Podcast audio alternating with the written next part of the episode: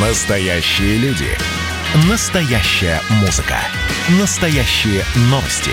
Радио «Комсомольская правда». Радио про настоящее. 97,2 FM.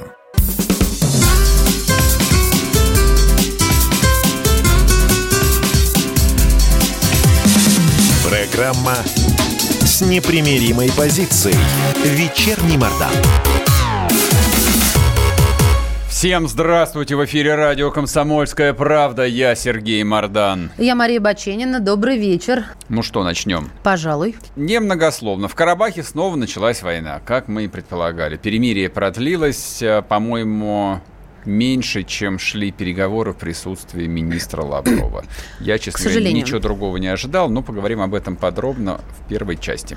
Да, у меня немножко пошире новость. Следственный комитет и Минздрав Кемеровской области организовали проверки после того, как в селе Шабаново Ленинск-Кузнецкого района под именем 71-летнего Николая Малкова, который как бы умер из-за коронавирусной инфекции, похоронили другого человека. Но все дело в том, что Николай Малков, он, ну, может быть, Малков, я сразу прошу прощения, если что, он а, жил в доме престарелых и действительно болел, но потом вдруг его внучка получает свидетельство, вернее, получает известие о том, что он умер, и свидетельство о смерти туда же, и хоронили в закрытом гробу, потому что тех, кто болел, так по правилам нужно хоронить. А потом, спустя какое-то время, ей позвонил сейчас скажу, директор Кемнерского интерната, исполняющий обязанности, и пригласил ее на опознание родственника. Она говорит, погодите, мы же девушку похоронили. Он мертвый, что ли? Нет, живой здоровый, абсолютно. Тут она и померла вот. от страха. Нет, она не померла. Оказалось то, что он жив, слава богу, а цветы на чью могилу она носила каждый, каждый день, меняла там. Неизвестно, кого похоронили. Попандос небольшой. Да. Ну и последняя новость. Сегодня 60 лет э, легендарной истории про ботинок Хрущева. А я молодец. Я вспомнил эту дату вот для чего. Просто для того, чтобы напомнить, когда вы начинаете, когда мы начинаем волынку про то, что э, Россию снова унижают, Россию снова кто-то оскорбил, э, Россия не ведет себя так, как должна вести себя сильная, уважающая себя держава. Так вот, сегодня юбилей того самого момента, когда Россия перестала быть сверхдержавой, которая определяла судьбы мира в 1945 году в Ялте и в Потсдаме, и руководитель, который приплыл э, на стареньком, э, собранном немецкими руками пароходе «Балтика» в Нью-Йорк, и потом позорно стучал ботинком по трибуне. Ну, ему тогда так не казалось. Всем так казалось тогда. Всем советским людям это было, в общем, немножечко стыдно. И вот уже 60 лет, как нам стыдно. Ну ладно, поехали. Вечерний Мордан. Прежде чем мы начнем, напоминаю, наш WhatsApp Viber 8 967 200 ровно 9702. Пишите ваши вопросы, комментарии по ходу эфира. Те, кто смотрит нас на YouTube, идет прямая трансляция. А трансляции можете писать в чате. Не забывайте нажимать кнопку «Нравится». Лайк. Так, а, значит, а, не теряя времени, сразу начинаем разговаривать про сорванное перемирие в Карабахе. С нами на связи Абаз Джума, политический обозреватель Риафан. Абаз, добрый вечер. Добрый вечер. Добрый, добрый, ну, добрый, коллеги. Ну, да, ну что вы думаете по поводу этого позорного перемирия? Зачем было его подписывать, если, в общем, его тут же начали в циничной форме, так сказать, не соблюдать? Ну, во-первых, это было ожидаемо. Я сразу написал, что, конечно же, как э, неисправимый оптимист, надеюсь на лучшее, но готовлюсь к худшему. У нас есть прецеденты в виде сирийских перемирий многочисленных и так далее, ливийских и прочее. Вот. И, та, и, кстати, везде Россия была страной э, изо всех сил старающейся, чтобы эти перемирия продержались хотя бы несколько часов. Угу.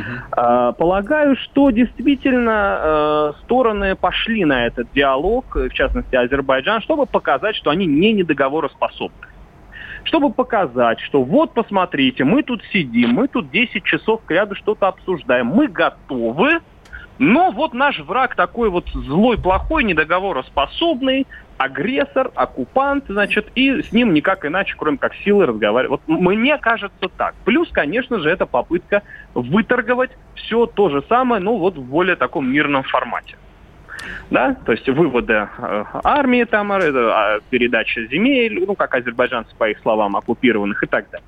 понятно, да?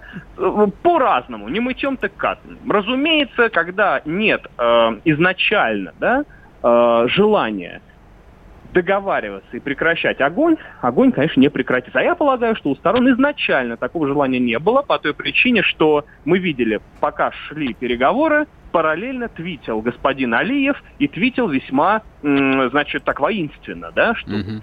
Ну, вы, вы видели эти твиты, они да, были да, да, да, да. совсем не про мир.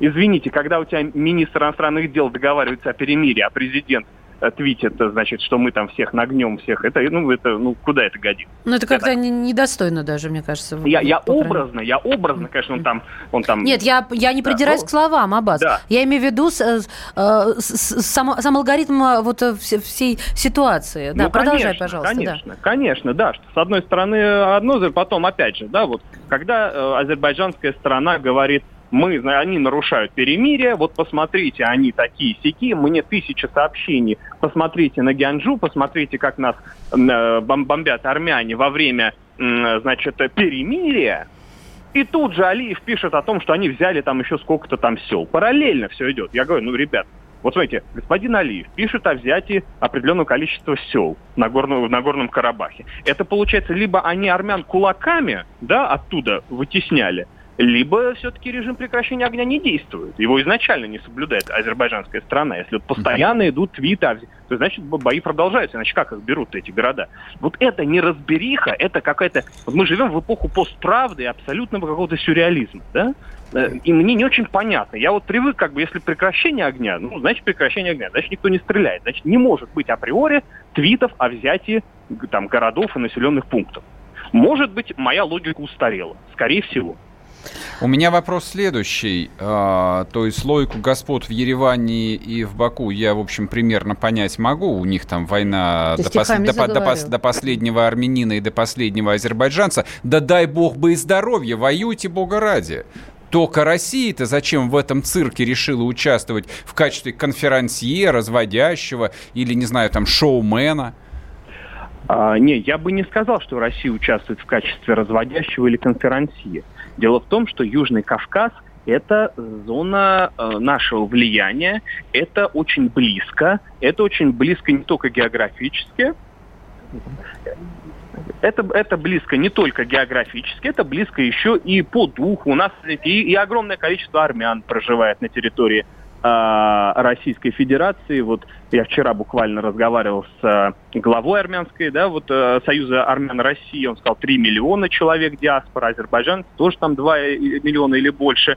Э, плюс ко всему, там же на той стороне Турция участвует. Одно дело, если это два, значит, два союзнических государства. То есть, понятно, союзник Армении, член УДКБ, там наша база на всякий случай, да? Азербайджан, с которым у нас тоже близкие отношения, мы торгуем, мы, мы, мы ездим друг к другу и так далее. А, но там же Турция. Это они к а нам Тур... ездят, мы к ним не ездим. Маленькая ну, поправочка все же по- по-разному. И они, ну, конечно, они к нам в большей степени, это раб- рабочие места и прочее, прочее. Но там Турция, понимаете, региональный игрок, серьезный, причем который доказал свою враждебность в Сирии. Враждебность в том числе по отношению к России. Он, э, значит, президент Турции имеет колоссальные амбиции, которые никак не состыкуются mm-hmm. с национальными интересами России. А... Поэтому, когда говорят, о чем мы там забыли, вот мы так в Сирии говорили, наши либеральные значит, журналисты, активисты, а что мы делаем в Сирии? Вот, ребят, было в Сирии, потом в Ливии, а теперь на Южном Кавказе, а завтра в Ставрополе. Ну, давайте быть реалистами. Да, надо следить за собой, надо и внутренней политикой заниматься, надо, чтобы и пенсионеры были сыты, и дети в школу ходили, значит, умытые, значит, в начищенной обуви и так далее, с полным, с собранным портфелем, да, и пеналом. Но надо, чтобы и у границ было, знаете ли, спокойно. Это все взаимозависимые Аб- категории. А, Аббас, а я сказал не о том, что России там нечего делать. Я сказал о том, что Россия организовала переговоры, выступая на них в качестве, так сказать, э, а, сам формат. Э, взрослого папы, который дерущихся детей усадил и предложил им помириться. А дети плевать на папу хотели, и даже не дожидаясь момента, когда он отвернется, опять начали мутузить друг друга. А в говне, извиняюсь, мы. Ну, если вас смущает формат, то тут я с вами согласен. Меня этот формат тоже смущает. Другой вопрос, что это стиль России. Говорит до последнего. Знаете, вот как у у зубного врача есть принцип. Пока есть Э, значит, хоть, хоть какой-то осколочек родного mm-hmm. зуба, его стараются сохранить. Если уж совсем никуда, удаляют. Ага. Но, на мой взгляд, надо действительно заниматься удалением. Надо ну, поставить... врач сказал, да, вот, не дожидаясь да, перитонит или как там. Да, резать, да, значит, да. Резать. Надо поставить четкие рамки временные. Если стороны не в состоянии сами значит, это все, пожалуйста, там, десант, я не знаю, э, миротворцы, нанести вообще... Но, Аббас, а какой смысл, если я читаю, что Алиев заявил э, единственный, главный фактор перемирия в Карабахе, они, что никогда... Мало ли, что заявил вот, Алиев. У нас свои. Алиев, он президент Азербайджана, мы граждане Российской Федерации, у него свои национальные интересы, даже не национальные, а свои личные интересы. Понятно, если Алиев сейчас это не будет говорить, или если он ничего не покажет, начав заварив эту кашу, если он ничего не покажет, никаких результатов, его просто сметут. Это просто означает, ну, крест на его а, карьере, а, а может и на нем... Ты хочешь сказать, а что это популизм? Это популизм, но мы-то должны значит, действовать в, в, в интересах собственных национальных интересов. Да. А наш интерес стоит в том, чтобы войны не было, чтобы mm-hmm. никто на наших границах не стрелял, понимаете, чтобы террористов не было. Они там есть. Господин Нарышкин все, по-моему, предельно ясно сказал. Поэтому наносить удары по позициям боевиков, я уверен, наша разведка такими данными обладает. Понимаете? Ну вот и все. Как, Аббас, Аббас, не справляются мы... сами, угу. будем им помогать, как в Сирии было сказано. Спасибо, Аббас. Сами... Аббас, мы уходим на перерыв Бла- сейчас уже просто. Спасибо, спасибо души, большое. Да. Аббас Джума был с нами, а, политический обозреватель Риафан. Вернемся после перерыва, не уходите. Когда армия. Состояние души. Военное ревю на радио «Комсомольская правда». По вторникам и четвергам полковник Виктор Баранец метко стреляет словом. Ну а теперь, если Эрдоган только заикнется, мы ему приставим большую розовую дулю к носу. Ну правильно же. А полковник Михаил Тимошенко подает снаряды. Вся правда о настоящем и будущем наших вооруженных сил. Ну и немного армейских байк. Медведя можно научить стрелять из автомата. В прямом эфире. Слушайте и звоните. Военное ревю. По вторникам и четвергам в 16.00. По московскому времени. Никто не уйдет без ответа.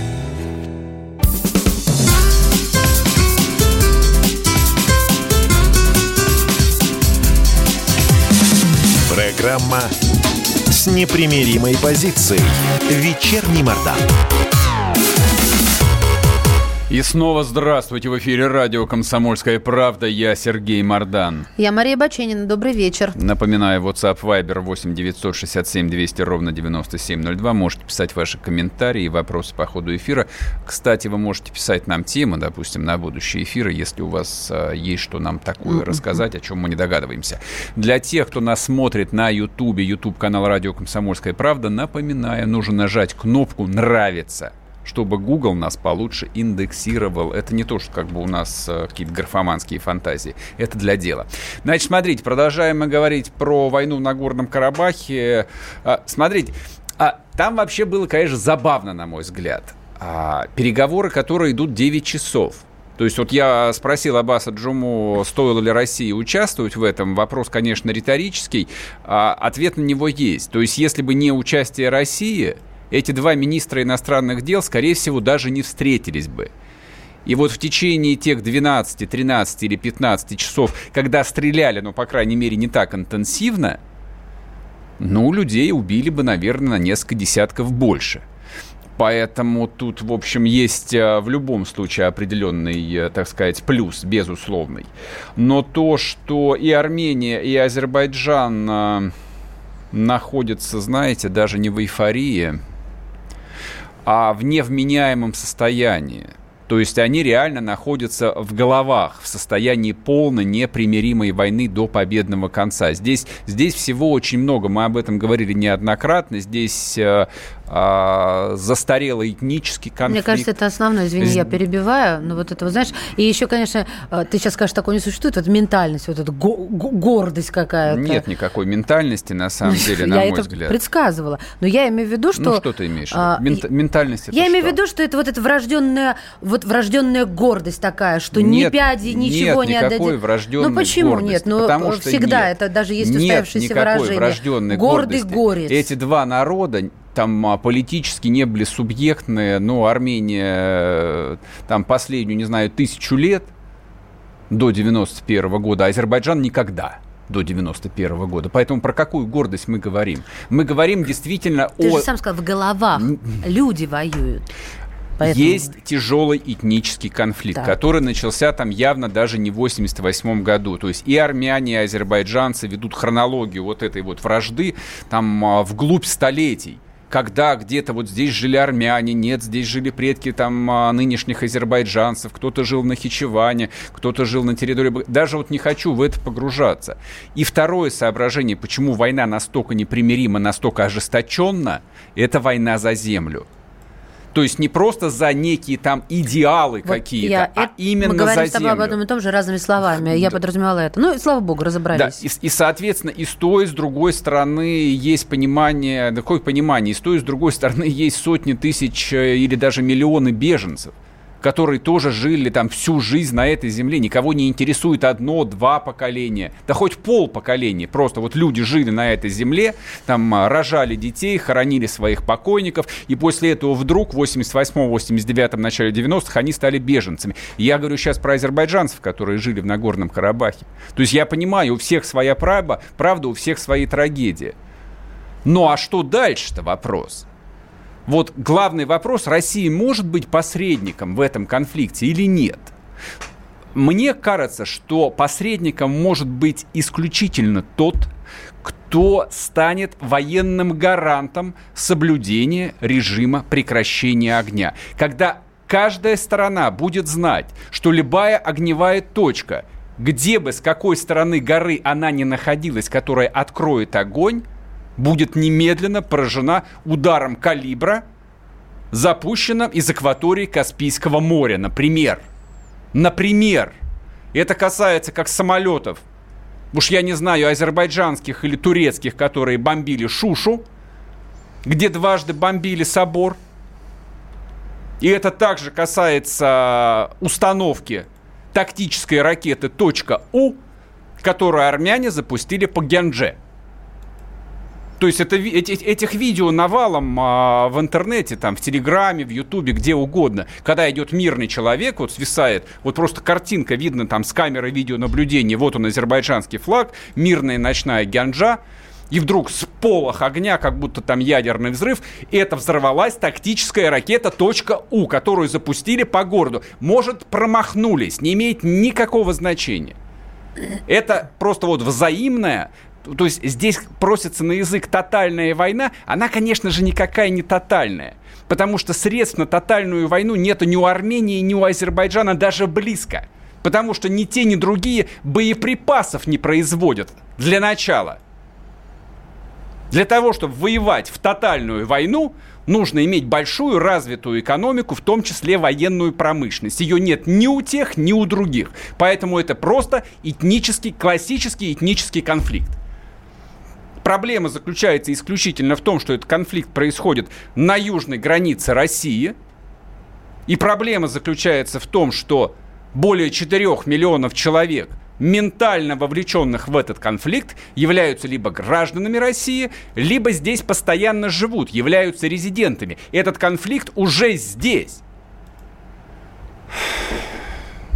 Это уже как бы вот э, момент э, там внутренней российской нестабильности.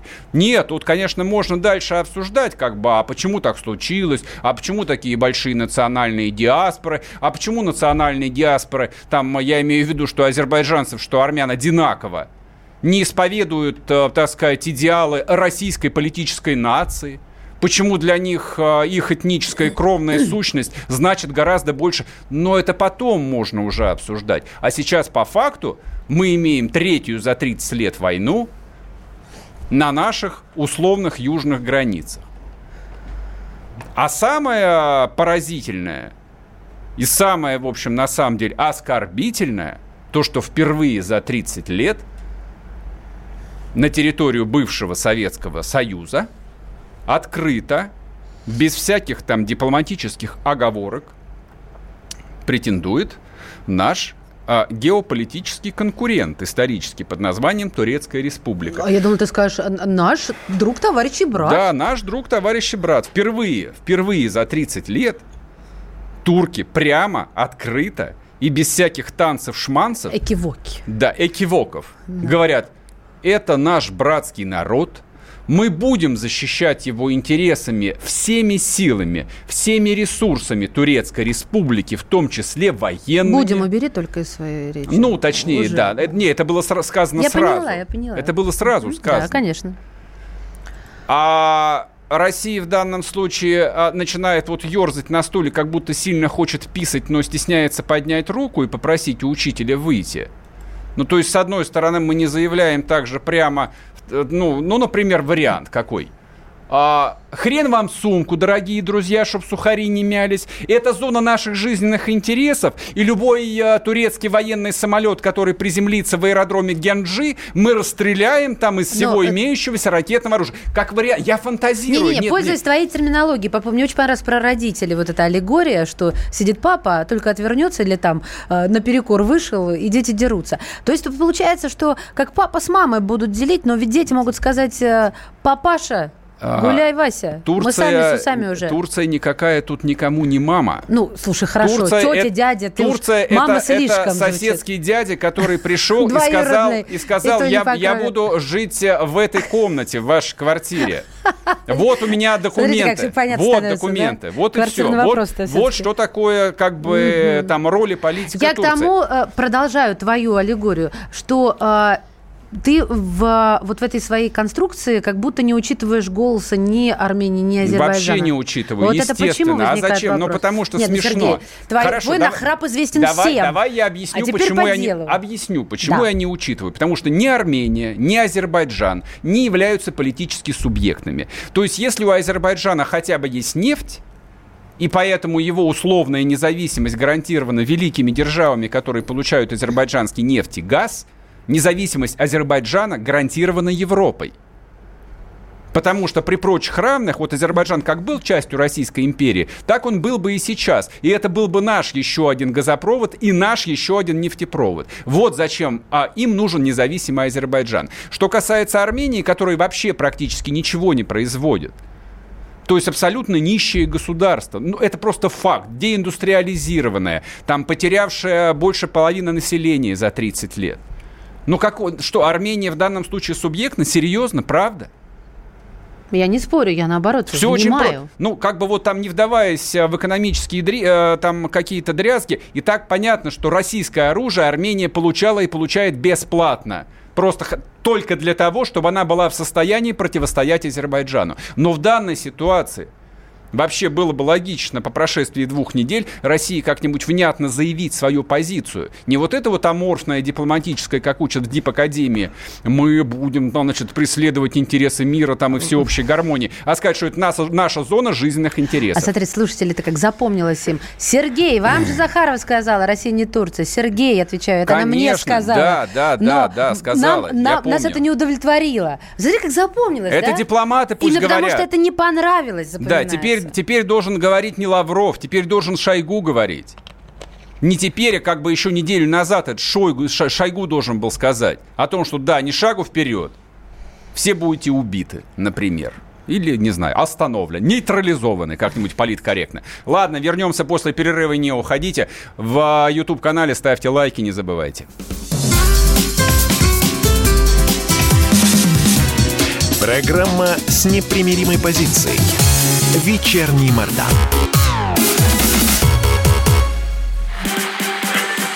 И давайте мы сейчас э, проведем ну, достаточно объемную беседу про...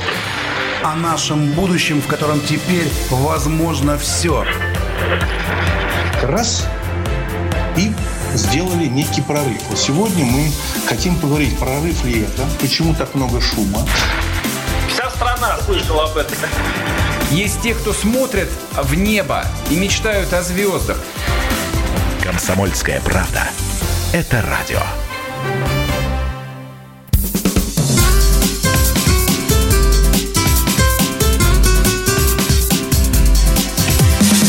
Программа с непримиримой позицией. Вечерний Мордан. И снова здравствуйте в эфире радио «Комсомольская правда». Я Сергей Мордан. Я Мария Баченина. Добрый вечер. Вот добрые люди пишут. WhatsApp Viber по номеру 8 967 200 ровно 9702. Сейчас я вам процитирую, чтобы вы не думали, что мы придумываем. Про Навального запретили вещать? Господи, про Навального Да, ну столько говорили, серия, что уж, э, это- мне, мне кажется, поздно запрещать Три уже. мушкетера 10 лет спустя 20 лет, На точнее, Навального, наоборот. на Навального. пишут. Последний, последняя часть будет. Вот в конце второго часа мы немножечко Нам как поговорим раз а, инструкцию про, спустят, да, и про, Наваль- про Навального и про секс.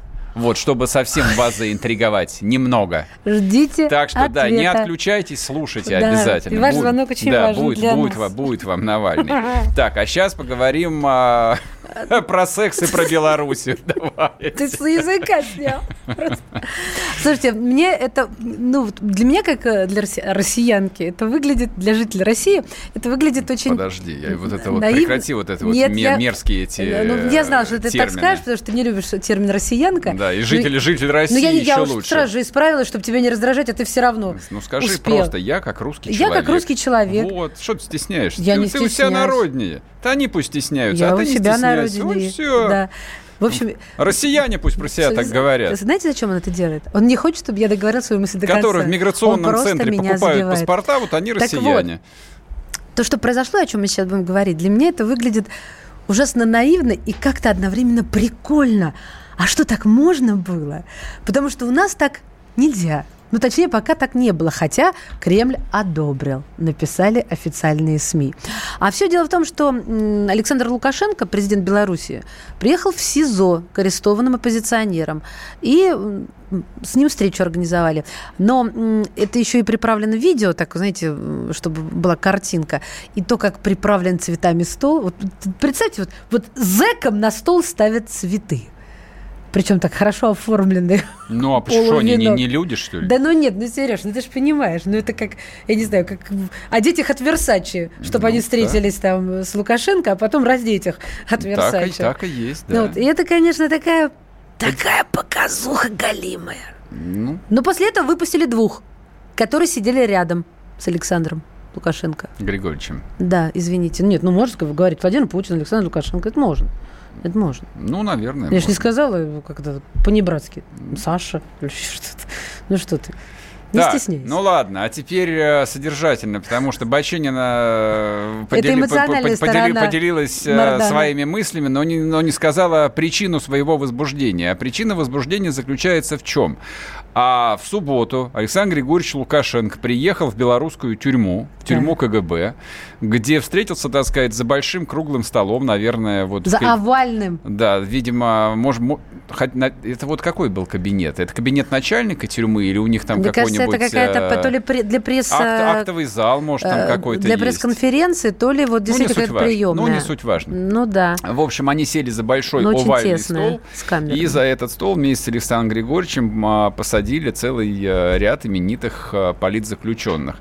А некоторые из них а, пытались на лицах изобразить, э, так сказать, эм, благожелательное У них прям... возбуждение. По-моему, они очень уставшие. Я сейчас Да, но на- перекручиваю на, их лица Но на постоянно. самом...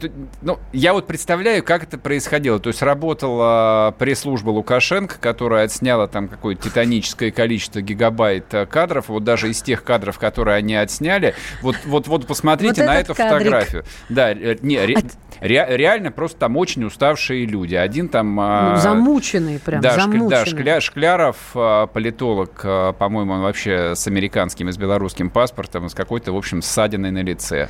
А- Кто-то заметил, да, и уже написал, что да, потом скажет, что он сам упал, наверное. Самое забавное не только цветы, но еще и вот эти... таб- Как это называется? Это не бейджик, который ставят перед тобой, табличка такая треугольная, на которой написано твое имя. Табличка с именем. А, то есть нету специального названия. ну, в русском языке не офисного. знаю. Но вот, представь, вот перед этими заключенными, чтобы Ну, Александр Григорьевич не перепутал who is who, да, поставили вот эти... Ну и нормально. Не, Да, на- не на самом это да всё выглядит как какая-то махровая Хватит издевка. вот этих вот антибелорусских инсинуаций каких-то. Да нет у меня антибелорусских В этом, инсинуаций. я лично в этом вот, вот кожей чувствую может, какие-то какой-то, вели- великорусский шовинизм вообще. Вот это вот первое Ну, чувство. Этого я не собираюсь даже А вот это вот есть, да. Ну и- и хорошо. И что? Молодец, хорошо. Вот.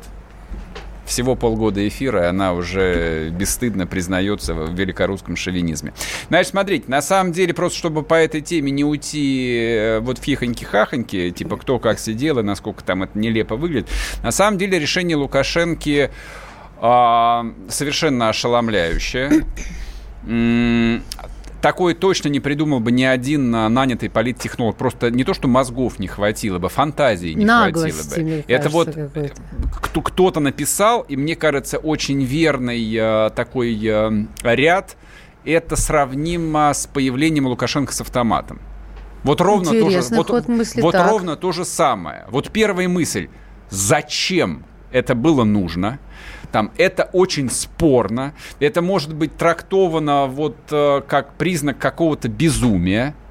Ну, это я сейчас про автомат говорю. А потом, э, при более спокойном рассуждении, э, а в общем, почему бы и нет, а в общем в этом и логика определенная была, и символика в этом была совершенно ясная, очень простая, поэтому очень доходчивая. Поэтому то, что Лукашенко приехал в тюрьму, не просто к нему вызвали там во, во дворец независимости, так называемый, это вот резиденция белорусского президента, а он лично приехал. Спустился Он лично, да, да, Да. как Христос, который спустился в ад. Прости, Господи, вот я сейчас Слушай, ты богохульствую. мог бы греческую мифологию хотя бы Да. взять. э, ты- Как кто? Как, ну, А как Зевс тогда уж, раз он Ты тоже, я президент. гляжу, в греческой мифологии не очень ориентируешься. Почему? Можно я Сейчас закончу? мы мысль? поспорим, образ, да. образ. Так вот, он спустился в ад Ну, и сломал его. Но он, правда, их не выпустил всех, всего двоих, но тем не менее. А в этом тоже есть э, очень такая мощная, ну, я бы сказал бы даже, простите за лоялизм, царственная символика. А царь спускается к несчастным заключенным. И спрашивает, как дела, хорошо ли кормят, э, не обижаются ли, дают ли позвонить. И Тихановскому даже сра- сразу дали позвонить жене. А Бабари- Впервые за 10 месяцев там, да, а звучал? Бабарико, наверное, спросили, э, как он видит свое политическое будущее. Так вот, для чего это? Все это очевидным образом происходит в контексте объявленной а, белорусским президентом будущей конституционной реформы. А некоторые смелые мыслители говорят, что за конституционной реформой последует такой мягкий трансфер и уход а, Лукашенко из власти. Я в это пока что, честно говоря, не очень верю. Но определенное смягчение политического режима в Белоруссии в сторону такой большей открытости, ну или, по крайней мере, создания хоть каких-то а, прототипов а, современной европейской демократии, мне кажется, вот а, некий путь начат. Я понимаю, что этот путь может оборваться совершенно в любой момент. То есть сегодня он встречается с политическими оппозиционерами, двоих а, даже господ каких-то отпустили на волю, а завтра э, там силовики ну, скажем, ненароком кого-нибудь при- пристрелят на улице. Об этом тоже поговорим. Эта вероятность тоже появилась в эти выходные. То есть в эти выходные опять были хождения по городу Минску. А очевидно, что, по крайней мере, некая группа протестующих э, радикализуется постепенно, и была попытка сыграть э, на обострение, но, по крайней мере, то, те видео, которые я посмотрел, или, ну, или как э, мне показалось, или как они были описаны в титрах, протестующие попытались отбить у силовиков кого-то из задержанных. Силовики, А, силовики стреляли в воздух. Министр сегодня белорусский специально сказал, что если понадобится, они будут стрелять. Это довольно странно, потому что для меня это было очевидно с первого дня протеста, что белорусские э, милиционеры готовы стрелять. То есть им для этого даже не нужен никакой отдельный приказ. То есть в случае нападения на них они 100% будут стрелять. Другое дело, что там подобный сценарий может иметь своих сторонников как э, в Белоруссии, ну вот некую там э, радикальную страту протестующих, так этот сценарий, он является совершенно рабочим, проверенным для, допустим, э, дурацкое слово, Сейчас- сейчас хотел сказать кураторов, не кураторов, а, а политиков, поддерживающих белорусские протесты из Польши, например. То есть это, эта политическая технология проверена не то, что там годами, тысячелетиями.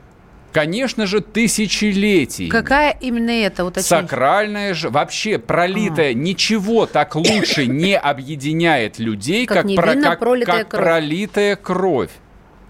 Очеви, очевидно.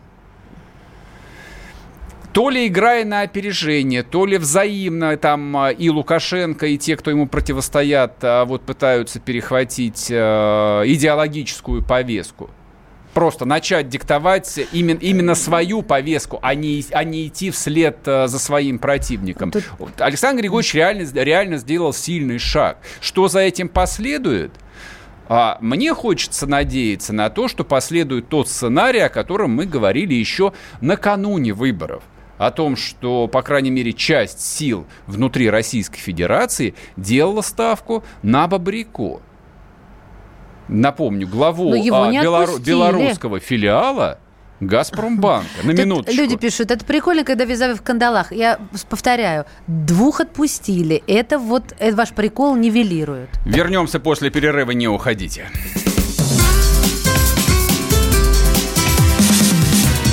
Программа с непримиримой позицией.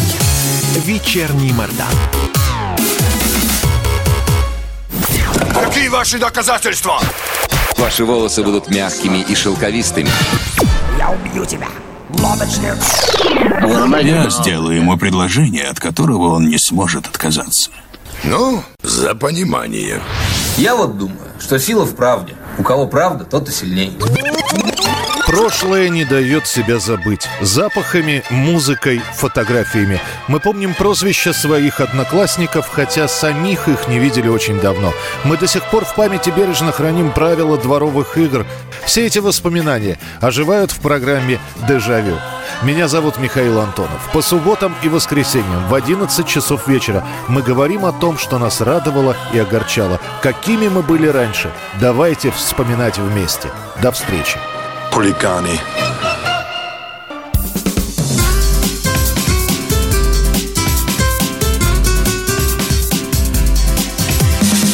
Программа с непримиримой позицией. Вечерний Мордан. И снова здравствуйте. В эфире радио «Комсомольская правда». Я Сергей Мордан. Я Мария Баченина. Здравствуйте. Смеюсь. Читаю чат. Э, заходите. Телеканал. YouTube-канал. Господи, помилуй. Э, Комсомольская правда. Радио Комсомольская Радио правда. Комсомольская правда. Потому благодарю. что есть YouTube-канал Комсомольская правда. Нас там нет. Сергей, спасибо. Спасибо. Радио КП, да, хэштег, на всякий случай еще uh-huh. добавлю, да. Вот там вечерний Мордан, можно слушать, переписываться, общаться и делать какие-то пометки не, заб- не забывать ставить нравится. Значит, говорим а, мы о таком внезапном ходе Александра Григорьевича Лукашенко, который в субботу поехал а, в тюрьму КГБ, где для него собрали сидящих там а, нескольких, ну не всех, я думаю, что их там несколько побольше, но, видимо, самых авторитетных политзаключенных по идее, там, ну, там точно был целый ряд людей, которые, а, ну, при прочих равных могли принять участие просто в президентских выборах и даже набрать какое-то количество голосов, но их посадили, ну, кого по каким там обвинениям. Но вот Бабарико, который присутствовал на этой встрече, это бывший глава белорусского Газпромбанка, Белгазпромбанк, по-моему, так правильно это называется, филиал, ну, в общем, дочерняя компания Газпрома российского. А вот его там обвинили в каких-то хозяйственных преступлениях, а вот теперь с ним встречается президент, и они, видимо, обсуждают обсуждают, не хотите ли принять участие, так сказать, э, в Конституционном совете. Давай только все-таки Бабарика, да? Бабарика? Ну да, каждый ну, раз хорошо. ты спрашиваешь, каждый раз Бабарика, Бабарика, да. да. Ладно, хорошо. А, с нами на связи Олег Бондаренко, директор фонда прогрессивной политики. Олег Владимирович, здрасте. Здравствуйте. Здравствуйте. Как вы думаете, это вот прообраз, э, так сказать, встречи будущих членов Конституционного совещания Белорусской Республики или нет? Или это не более ну, чем такой полите- а, политтехнологический прием? А, с а, определенной иронией, конечно, понимать, насколько а, высока а, демократическая культура у Александра Григорьевича Лукашенко, и, соответственно, в соответствии с чем он и устраивает такие смешные встречи в СИЗО. А, вот. Но э, я не берусь утверждать, что это будет прообраз конституционного совещания, потому что это было бы слишком линейно и просто. А как Александр будет? Григорьевич Лукашенко у нас не любит линейных и простых схем, несмотря на кажущуюся, э, так сказать, э, такую не, не тонкость а, скажем прямо, политической его организации. А я думаю, что это просто был жест, направленный на то, чтобы сейчас а, снять а, вот эти оставшиеся протесты, которые все никак не хотят затихнуть на улицах Минска, а, ну, они просто ему надоели, видимо, да, и а, он решил а, таким образом а, показать, что, ну вот смотрите, пожалуйста, господа хорошие, вы хотели диалога, получайте диалог, и особенно меня умилило то, что после встречи с э, этими товарищами в СИЗО, с арестантами, они были не просто отпущены, они были а, отправлены в баню мыться. Ну, а вот, не вот, все, двое было, только было, отпущены. А ну, то... но тем не менее, да, тем да. не менее, да, вот после бани можно было бы предположить еще какое-то продолжение этого. Вот. Но это, это очень так по-лукашенковски. Вот. А, э, но при этом я думаю, что их участие, если оно даже и состоится в этом конституционном совещании, оно будет носить довольно такой формально-номинальный характер. А кто будет а, реальными участниками совещания? А реальными участниками совещания в определенной степени будут, а, так сказать, представители профсоюзов. Не будем забывать, что в Белоруссии а, очень сильное, и здесь я уже говорю без юмора, очень сильное профсоюзное движение, и эти протесты стали в глазах Лукашенко представлять серьезную опасность не тогда, когда на улицах Минска было какое-то количество десятков тысяч человек. А тогда, когда в этом количестве людей вдруг появились представители профсоюза. Потому что профсоюзы – это экономика страны, и профсоюзы, как это не смешно звучит, в отличие от России, там еще определенную самостоятельность сохранили и э, определенным влиянием пользуются. Как с точки зрения рабочих коллективов, так и с точки зрения руководства предприятий. А, так что я думаю, что в этом конституционном совещании будут представители этих самых профсоюзов. Будет, конечно же, э, господин Бабарика, а, может быть еще кто-то.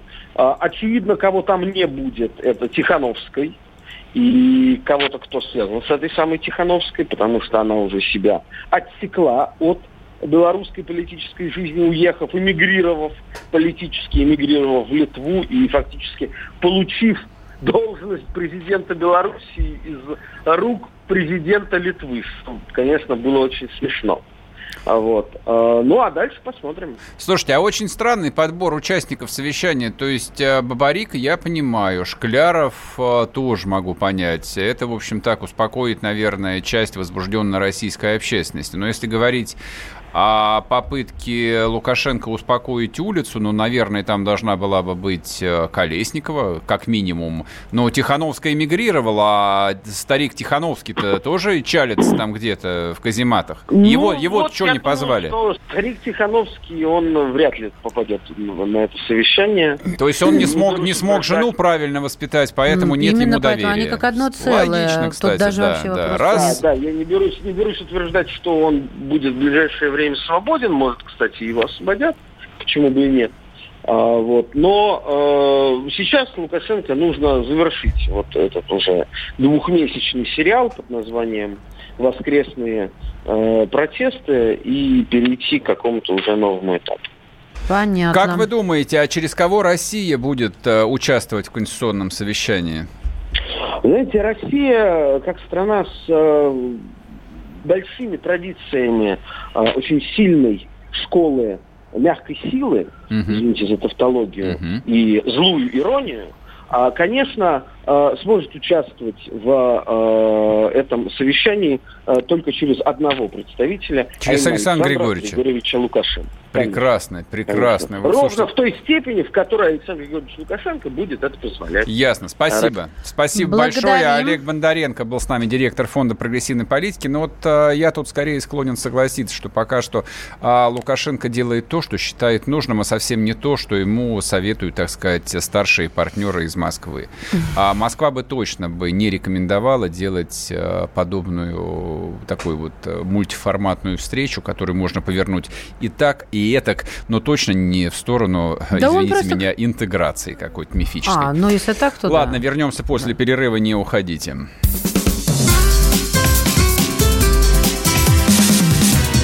Программа с непримиримой позицией. Вечерний Мордан.